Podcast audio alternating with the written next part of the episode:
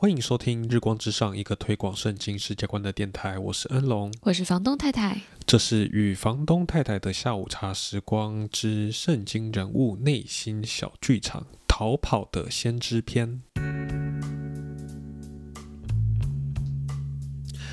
好，各位听众，这个不知道大家听我们今天的这个标题有没有猜到我们要讲的内容？嗯，就是这个逃跑的先知，就是逃跑的先知。圣经圣经里面好像就只有这一位逃跑的先知哈。诶，好像是吧？可能，或者说最有名的就是他了。嗯，对。那我们今天这个圣经人物内心小剧场，哦，这个已经来到目前倒数第二集了。啊，对，今天一样是这个听众的投稿，那就是啊，他如果刚才有猜到的话，我们今天就是要讲这个旧约的一位先知叫约拿。嗯，好，那呃，约拿的故事啊，就整个约拿书有四章，然后呃，约拿故事不长，但是很有趣，对，很有趣。可可能有有些听众已经很熟悉了，当然我们要做节目嘛，还是从头稍微再再讲一下，然后可能我会特别想要着重里面一些比较有趣的点，这样。是，对，好，所以呃，约拿就是一位一位以色列的先知，然后。呃，上帝就呼召他，啊，就是向他启示说，要他去尼尼维这个地方去宣告上帝的审判。嗯，啊，那尼尼维这个地方是当时这个以色列国的一个敌国，叫亚述的一个像是军事重镇的地方。那当时代他们的那个文化是非常的残暴的，那所以那个。城中是充满各种邪恶的事情，不讨上帝喜悦的事情。嗯，那所以上帝就差派约拿这位先知要去那个城里宣告审判的信息，说啊，就是简单说就是要他们悔改啊，不然上帝要审判他们了。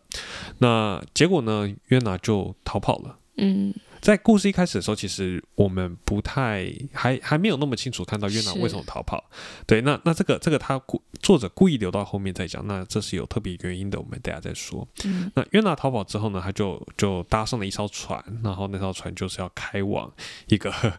遥远的国度啊，反正就是到相反的方对相反的方往相反的方向去这样。那在船上呢，上帝就啊兴起了风浪，大风大浪，以至于这些水手都很害怕，开始。呼求他们的上帝，然后结果圣经说约拿在这时候在这个船舱底下就是沉沉的睡着了，就有有一种反差感觉，就很很讽刺，这样就一方是在呼天抢 喊呼天喊地的，就是对哭妈喊爹的这样，然后一个是就是好像很他什么事都没发生，不管他自己的事情，在地面睡觉。那我觉得这里出现第一个，我觉得这个故事很有讽刺性的地方，就是这个船长。来告诉约拿说：“你你怎么睡得这么熟呢？赶快起来，呼求你的上帝吧。”嗯，就我觉得这里这个这些水手、这些船员还有这个船长，他们啊看起来应该是外邦人，他竟然来告诉约拿一件约拿按照上帝的教导应该做的事情。就是来向寻求他的上帝，嗯，但是在在这里我们看到，就是约拿是是要逃跑的，他是想要躲避上帝的面的。没有，我觉得就以前就学到这一篇的时候，觉得非常有意思，就是他呃原文里面神是让他起来，嗯，然后但是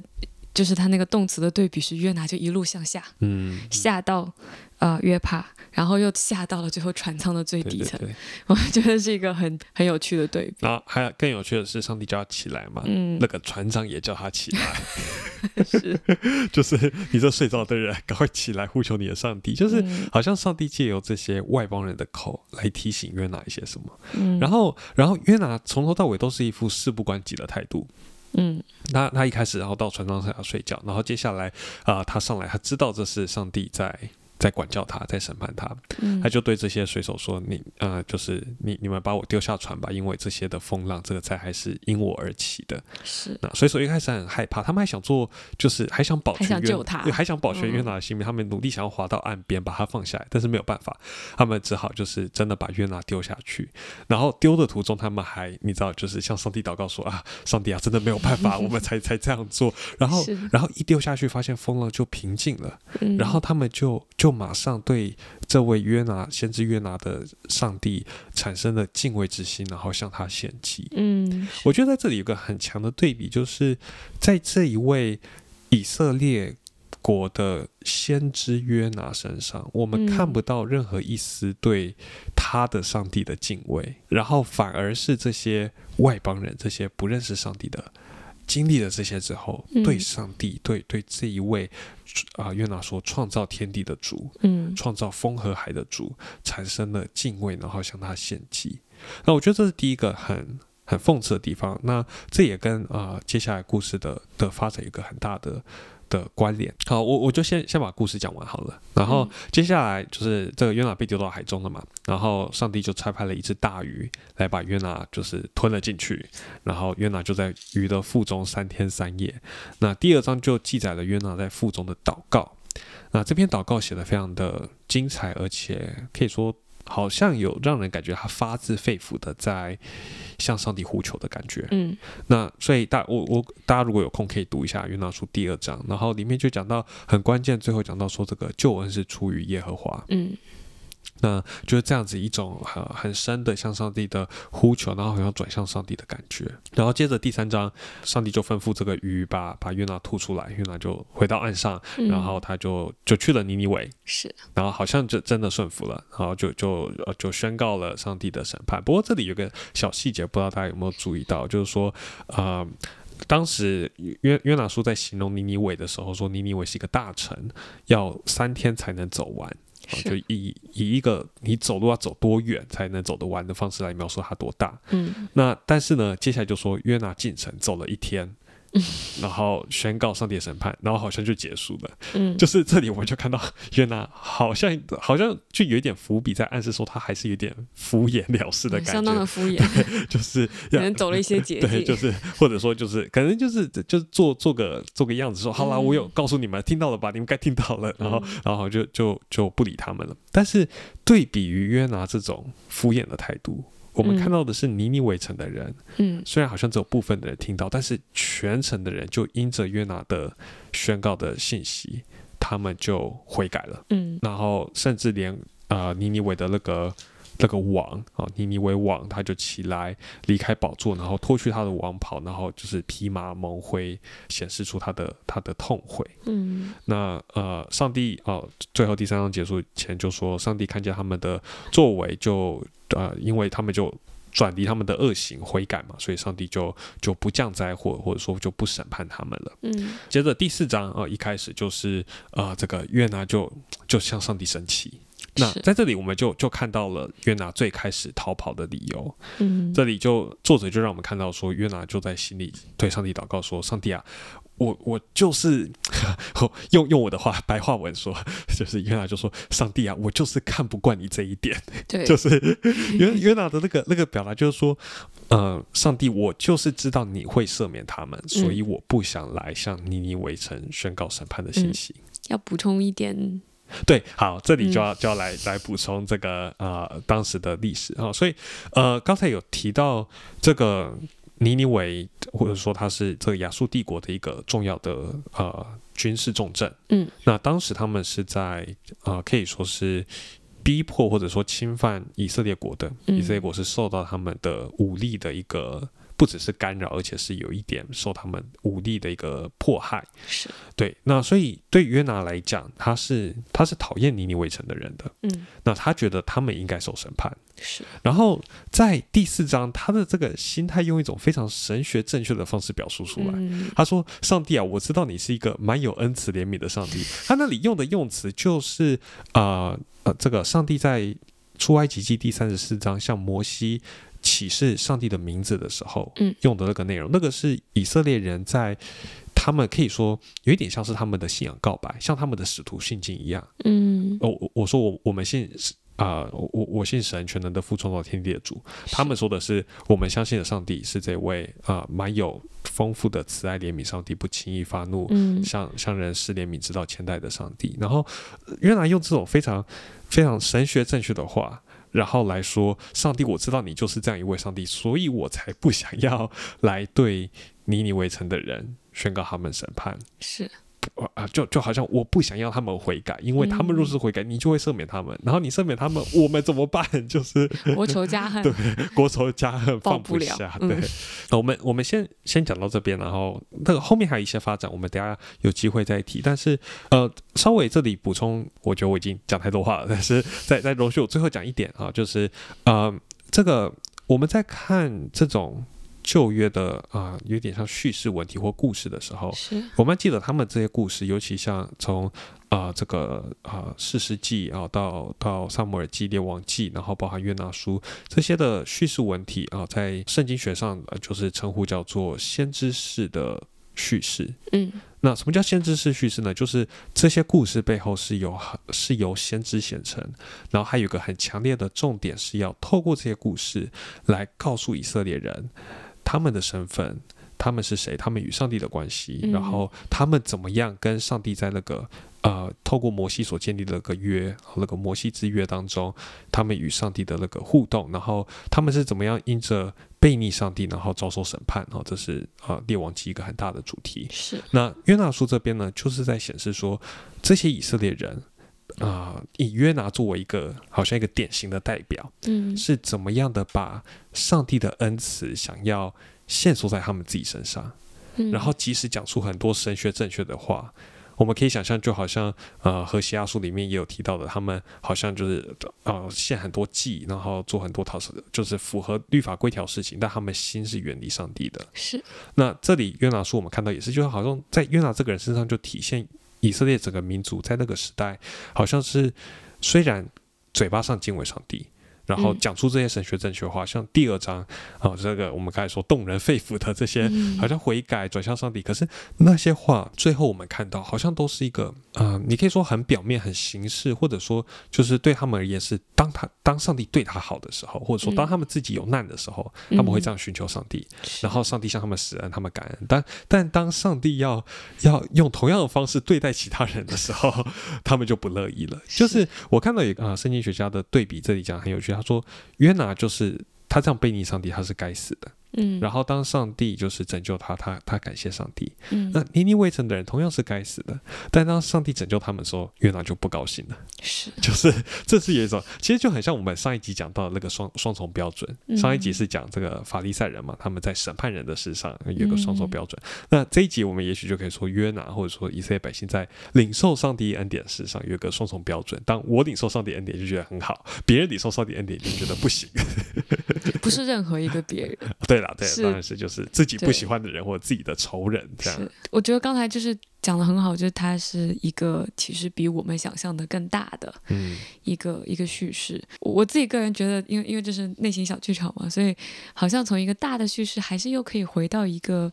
个体，嗯，就是他一个具体的心境、一个具体的处境当中去看这个。嗯，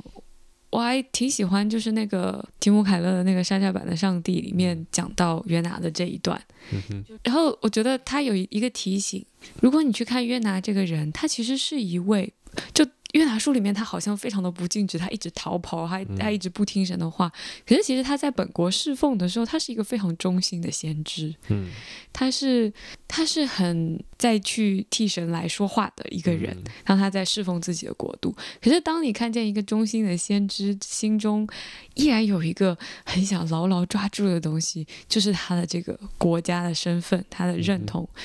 他对自己的。民族对自己的国家认同到一个地步，他很难去接受说，而且他，我觉得可能从某种角度上来说，那他就他们就是神的仇人啊，嗯啊，我们是神的子民，他们是神的仇人，我们就是对立的。就是他抓住这一个事情到一个地步，没有办法再接受说，哦，神是要让对方悔改的。嗯，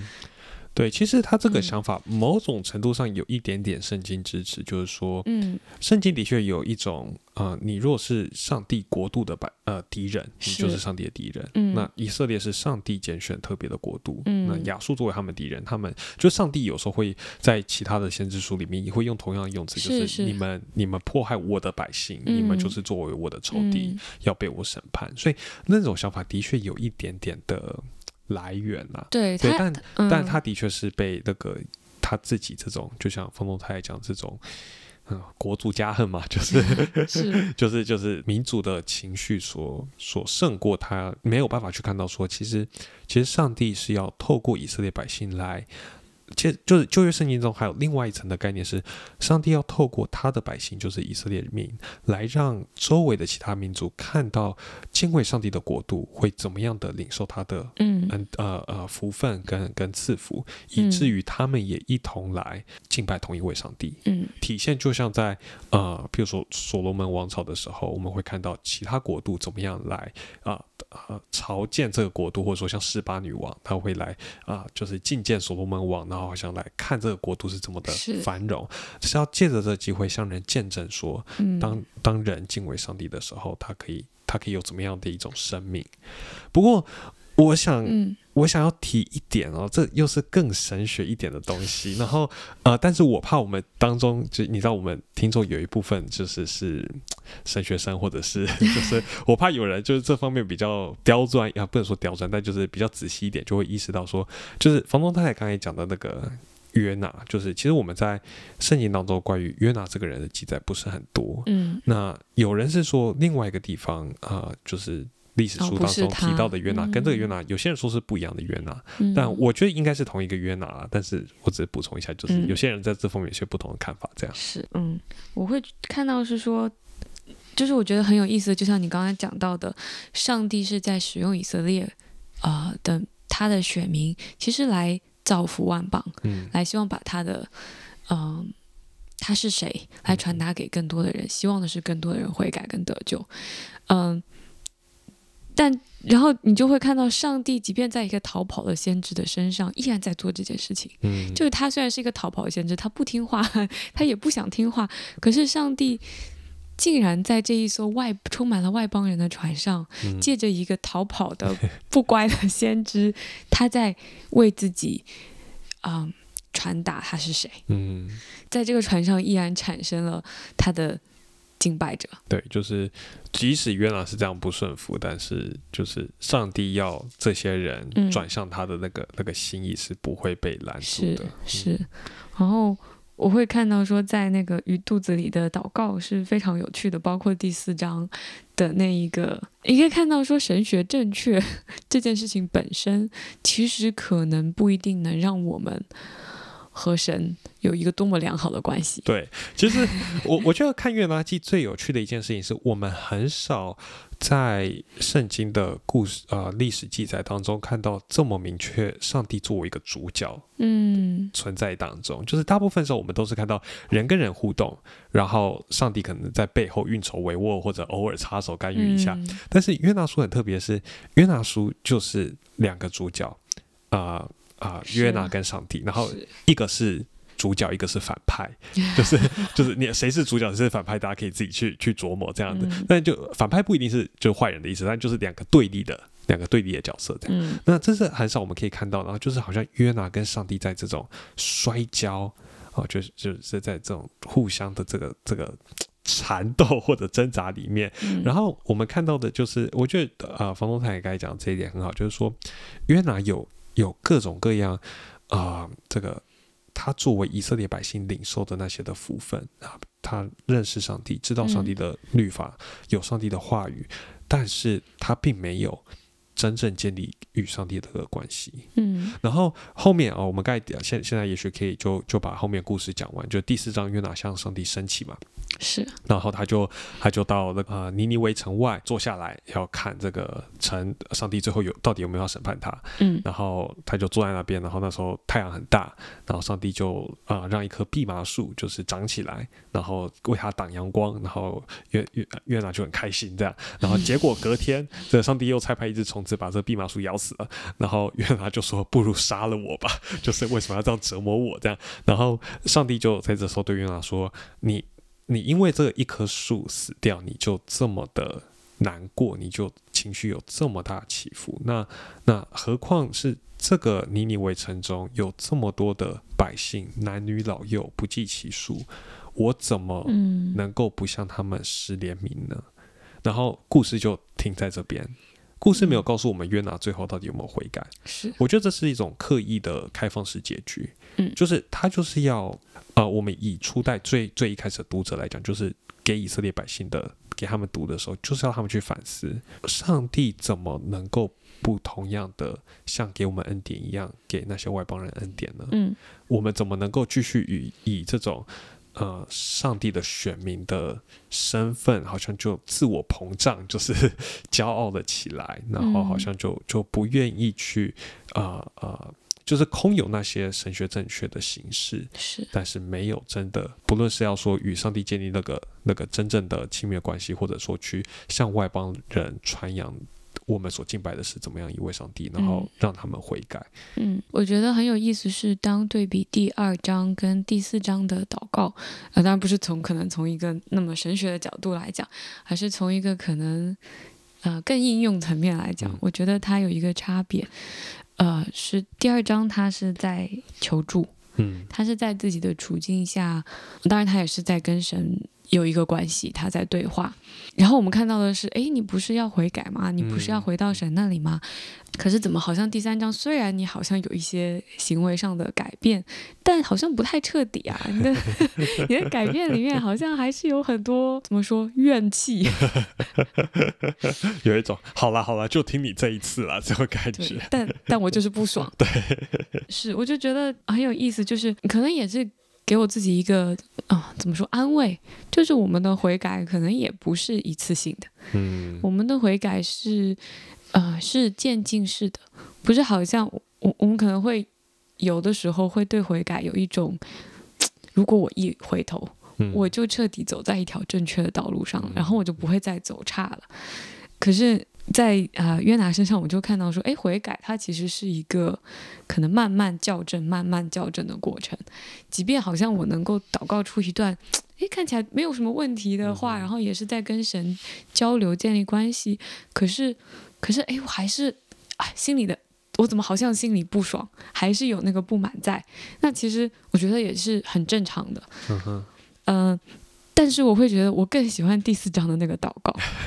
是因为他将他真正的情绪有在跟神直接的沟通出来。嗯就对我来说，在这个地方有一个对比，就是第二章哦，我我好惨，我现在在低谷，我需要你，啊、这是一个一个请求。可是第四章它是一个开始有一个位格性的、个人性的、真实的坦诚，就是我现在好生气啊，对你不如杀了我吧。是我对你很生气，嗯。是我即便知道你有这个属性，这个属性是真实的，但是我不喜欢这个属性，这个属性给我带来的是痛苦，嗯。是糟糕的感受，是是不乐意，我不愿意，嗯。我我觉得这一点就是是一个很特别的地方。我们通常想到，我们可能啊、有些人可能你知道开始学习圣经啊、神学一些东西之后，可能会对上帝的主权或者说上帝的公义嗯，哦，我们会开始有一些的不满或者说不理解。哦、是说好听一点不理解，但可能心中有一些的疑惑，或者说啊，甚至就是不满哦，或嗯甚至有些人就不认同。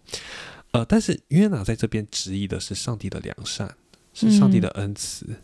他甚至不是说质疑上帝是不是良善的，他是说我知道你是良善的，但我嗯不想要你是这样的一位上帝。我希望你现在展示的是公益的属性，对我不希望你现在展示的是慈爱。我我觉得那个那个所谓的嗯位格性，或者说那个那个个人性互动就更强。嗯，因为约拿是清楚认识到上帝是这样一位上帝，是但是在那当中，他又去表达，我真的好希望你不是这样的一位神。嗯那个跟我们一般说，哦，我我。听到别人讲啊，上帝有全然的主权，上帝很公义，然后不会放过罪恶，然后我心中好像有个难以接受的地方，然后觉得啊，这个上帝不会这么这么严肃吧，或者啊，上帝不会这么的严厉吧？那个那样子的一种心理上的一种拒绝、抗拒，我我其实并不是在跟上帝摔跤，因为是因为我还不真的认识上帝。嗯但是是约拿在这边，他是我知道你是这样的一位上帝，就是我觉得那个互动更有一种我就知道你是这样的，我就知道你要做这个，所以我才不要，我才不要听你的话。对，就是我我一开始有提到嘛，为什么这个作者特意不在第第一章的时候去解释约拿逃跑的理由，嗯，在这里解释就特别在那个高潮当中去凸显约拿跟上帝之间的那个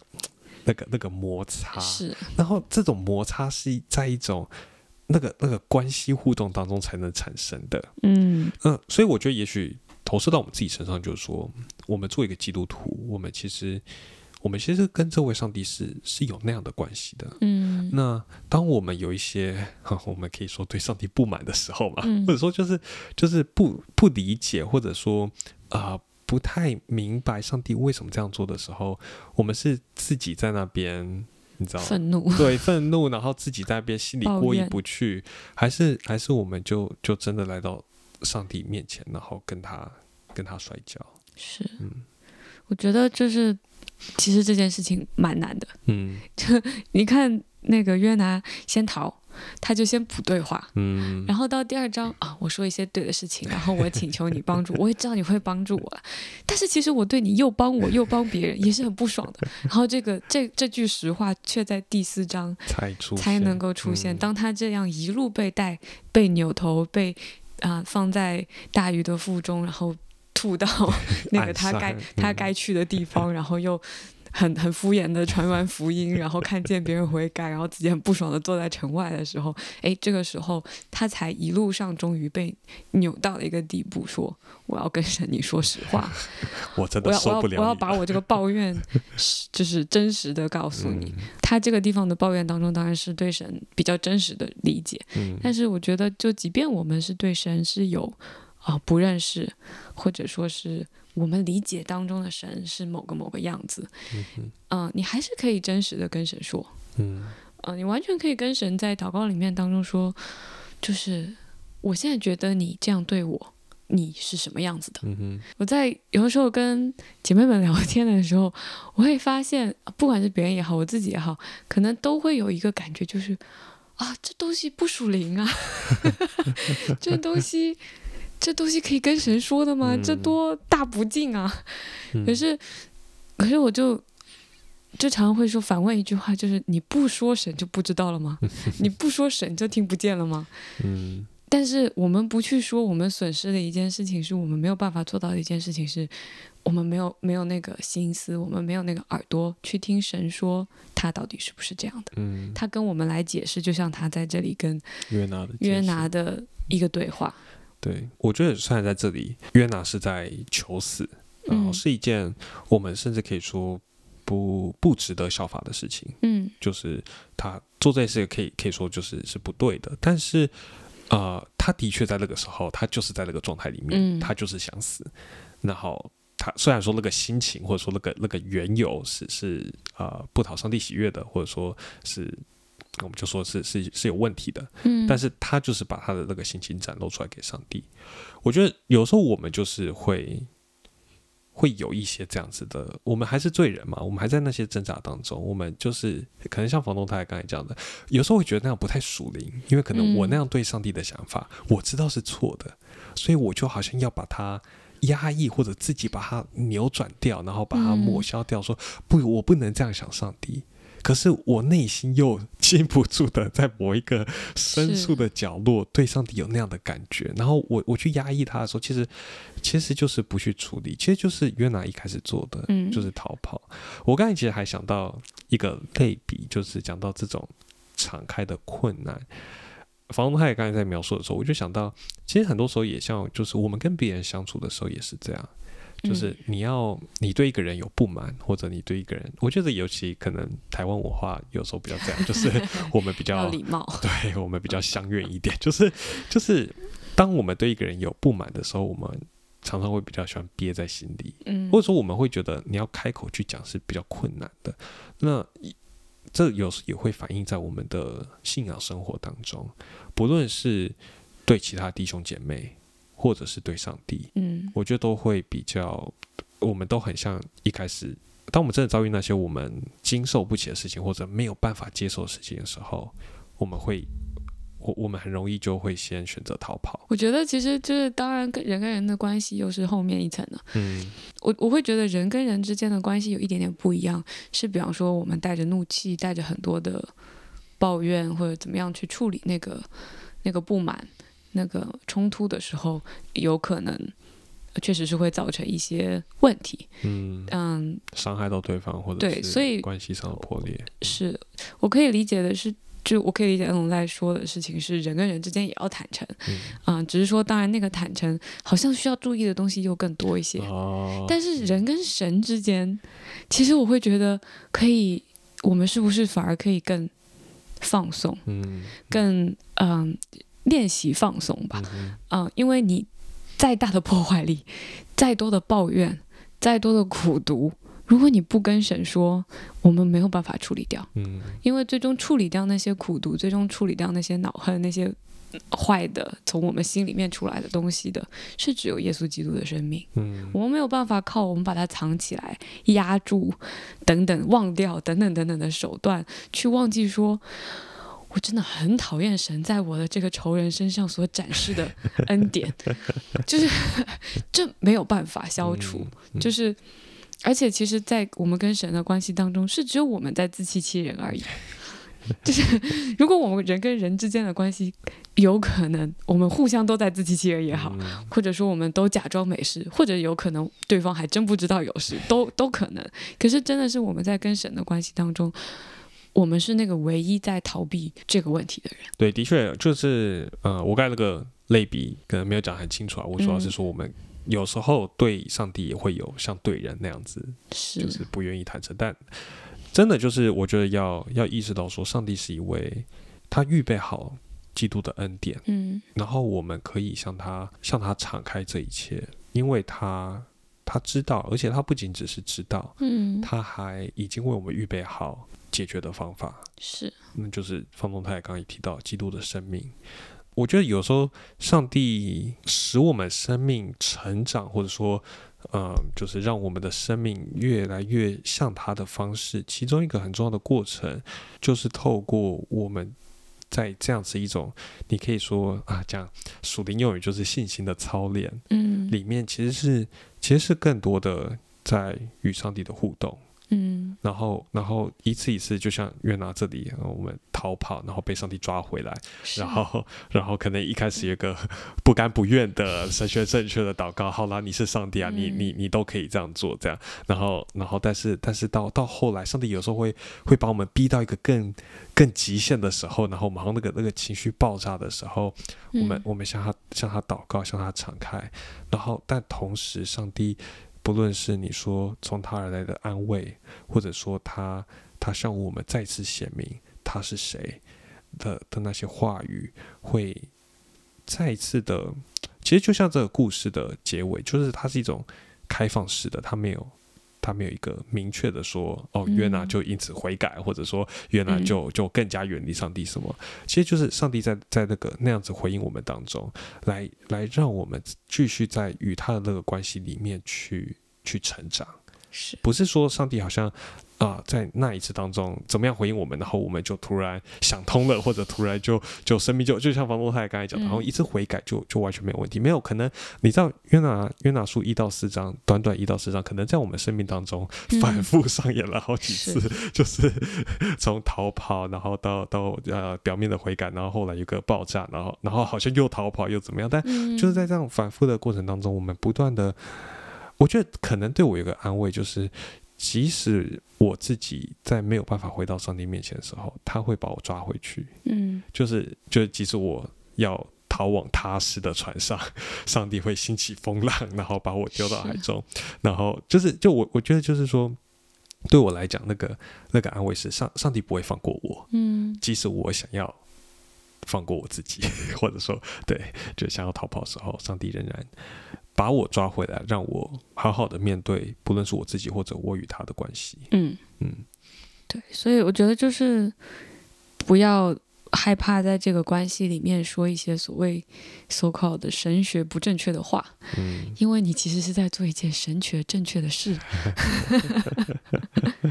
我我我自己在啊、呃总总结啦，总结来嗯。来讲，我觉得我自己在读越南书的时候，呃，尤尤其啊、呃预备这次节目内容的时候，我自己最有感触的一件事情是，我们比较常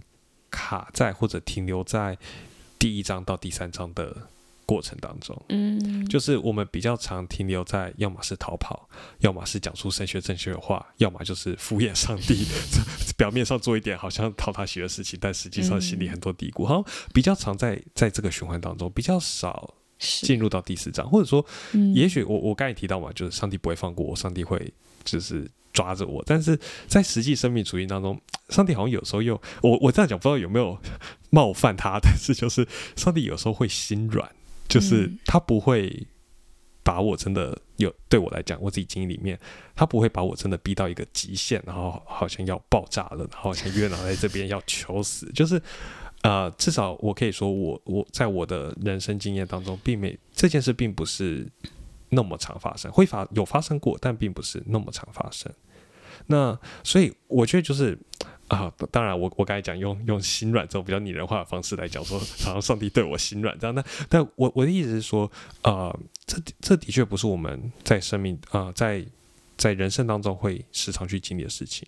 但。我自己觉得我，我读完约拿书，然后从这个角度在思考的时候，给我自己的一个提醒是：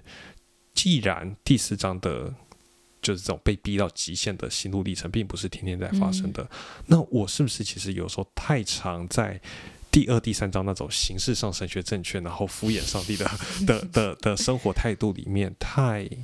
太习以为常了，太放松了，好像就觉得哦，基督徒生命就是这样。就好像第二章可以讲出一些神学正确的话，然后第三章做出一些哎悔改的回应。对，然后嗯好好像、像好像有一些啊、呃别人看起来哦有啊，你有顺服上帝啊，嗯嗯当然就是大家都不可能顺服完全嘛，三天路程很远的，一天哦可以了，可以啊，有做到有那个心就可以，就是有有这些的借口，有这些东西在在那边，然后好像我的基督徒生命就是这样了，我就觉得、哦，基督徒生命这样就可以了，嗯。但是实际上，呃，我们基督徒生命不应该只有这样，我们基督徒生命应该是更更真实的、更嗯更深刻的从我们内心深处展露出来的。嗯所以我觉得，也许对我来讲，一个提醒是：即使当上帝没有像第四章那样把我们逼到极限的时候，我们仍然可以很真实的来到他面前，然后去，也许不是你知道像这种爆炸性的啊，上帝你不如杀了我啊，你怎么可以这样？的这的这种反应，但是但是仍然在每一天日常很平淡的。啊，每一天啊，像我现在很真的是很枯燥乏味生活，哈，读书、煮饭，然后就是嗯。每天生活就是这样当中去时刻的啊，也也许没没有办法到时刻，但是就是时不时的，就是真实来到上帝面前，然后与他交流，与他嗯互动，不论是要这种很激烈的摔跤，或者或者就是很很平淡的来到上帝面前，哦，上帝，我今天怎么样了？然后我我接下来我我现在的心情如何？我接下来要做什么？我在想什么？嗯就是而不是很单纯的，好像做一些形式上正确的祷告也好、敬拜也好、团契生活也好，嗯而是有这些在日常生活中同样可以很真实的与上帝互动的时刻。是我觉得这是我在你知道，就是预备这个约整个约拿书的时候，给我自己一个蛮大的一个提醒啊。嗯，没有，我觉得在想，我今天有一个很觉得挺有趣的观察，就是你看，即便恩龙这样子知道、哦、我们要真实的面对上帝的时候，我们可以看见那个很真实的阻碍，就是当我说啊，我们可以跟神说这个抱怨那个抱怨的时候，然后我会说啊，对，但是这个不正确，那个 对我我就会，我就想要去澄清说啊，我们并没有要鼓励像他那样求死什么，就是我心中很多这种东西就会出来。是我我会我会看到说，其实这个就是很真实的阻碍。嗯我我当然不是说哦，教会里面我们不应该说啊，这个是对的，那个是错的，不应该把这个指出来。但是你会看到说，当我们要去说，哎，我说真实，嗯。第一个反应就是哦，可是，可是，可是这有问题，可是那啊不不太对，嗯。对，所以我觉得那个东西，我不是说这个东西不好，或者这我们对于对错不应该有概念，嗯。可是呃，我我的观察到的一件事情就是，我们会很早把这个对错冲出来。嗯。以至于我们自己在跟神的沟通过程当中，我们没有办法真的很能够很顺畅的像越南这样把这个脾气发出来。我们已经就像他，哎，那个我知道他有慈爱救恩出于耶和华啊，我那个我你看我现在很惨，我需要他，对，然后你看他还救了我，我我我我需要做一下他让我去做的事情，但其实做的时候哦又心有不甘，好像哪里都会卡卡卡在那里，就是这个也是挺挺正常的，包括你会觉得我看到就是在。嗯，在教会里面，在团体里面，我们好像很难等对方把他的抱怨、把他的不正确的这些话说完、说透，先不把那个价值判断的东西带上去。就是 有的时候，我觉得对话的时候就很有趣，就是有一些时候。我没有说对错，然后我对方正在倾诉的那个人就啊，我我知道，我知道我刚才说的那句话这里不对，那里不对。我说等等等等，我我我我没有说，我们可以先继续看。我们自己都套了很多的枷锁在自己身上。对，可是我会先说，可是你其实在表达的就是你很受伤，嗯，对吗？嗯，你其实想表达的是，神好像不太 care，不太理解，不太在意你受伤，你的感受就是这样，对吗？然后他就可能会说：“嗯，不不，神不是这样的神，但你是这样感觉的，对吗？就是那个东西，其实我觉得反而是一个，嗯，其实挺难的东西，因为我们可能对于很多很认真的，我觉得很认真的基督徒来说，很想要做好，很想要去，嗯，活出那个对的东西，真实的对的东西时候，我觉得其实可以先明白。”你真实的错误的东西是什么？我我我觉得这一点很好，就是说，其实我们就以约拿来讲，他在第二章讲出那些神学正确的话，并没有帮助他真的去变成那样的人。嗯，他并没有跟神说哦，产生一个紧密的连接，他开始有一些真实的苦恼在倾诉，或者我对你的不满。对，就是去把自己那些。对上帝不正确的想法压抑下来，或者不去表达它，并没有办法让它就消失不见，或者好像就突然好了。是，反而是我们要看到第四章，它这样子爆发出来之后，好像最后那个开放式结局才让我们看到有那么一丝可能性。嗯，他真的悔改了。他那个蓖麻树。没了的时候，他一切都哇，这烟消云散，我这一点活着的指望都没有的时候，他终于把他对神真实的感觉说出来了。我觉得神有的时候放他在那个极度崩溃的地方，其实反而是一个我觉得很就当他还能够坚持一下，当他还能够啊，能够好像活出一点点嗯正常的样子的时候，反而可能他跟神。没有，没有，反而没有第四章的时候那么亲近。也许对我们来讲，就是在我们自己身上，呃，当我们开始发现，哎，我怎么啊有这些感觉啊，对上帝有这些不满啊，这些情绪，好像不应该的时候，嗯，我觉得我们要意识到一件事情，就是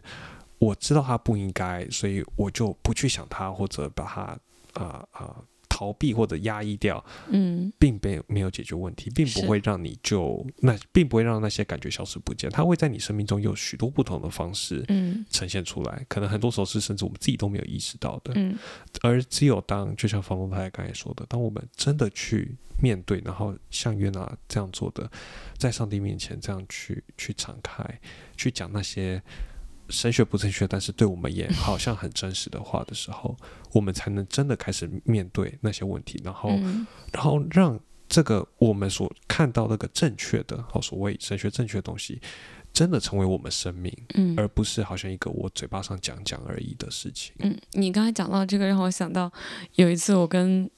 一个姐妹的对话很有意思，她说的是：“那所以我说了就有用吗？” 然后我觉得这是就不是我，我突然在想说，哎，我们好像对有用这件事情，对我们说了到底要达到一个什么效果，其实可能也有一些不一样的不一样的感受，是因为什么叫有用？嗯，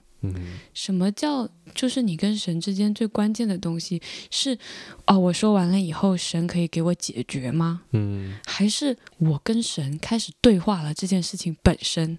就已经是最大的一个扭转，最重要的一件事情，跟很核心的一个改变。嗯，对，所以我就觉得，如果是说我们能够跟神哎开始 click，能够有那个那个明白他。它是可以沟通、可以对话、可以在你生命当中去经历的。我觉得这本身其实有时候比所谓解最后问题有一个什么样的解决是更重要的。当然，我相信你放到跟神的关系当中，你的需要神都知道，啊，他也会来帮我们所谓解决这些事情。可是啊、那都是我觉得 那都是后面的，那都是之后重要的事情。首先，现在最重要的一件事情是你跟他和好，嗯，这是神付上了他儿子作为代价 来买回来的。是。嗯，好，那以上就是今天的内容，希望对你有些的帮助。那今天最后呢，也想要，哦，我们很久没有跟听众有些互动啊，想要来问大家一个问题啊，就是说，不知道大家现在的生命的处境，你如果用约拿书一到四章来形容的话，你会觉得你在自己在第几章呢？或者在哪几章中间跳跃呢对？，像我刚才说，我自己现在大概就是二三章中间徘徊这样。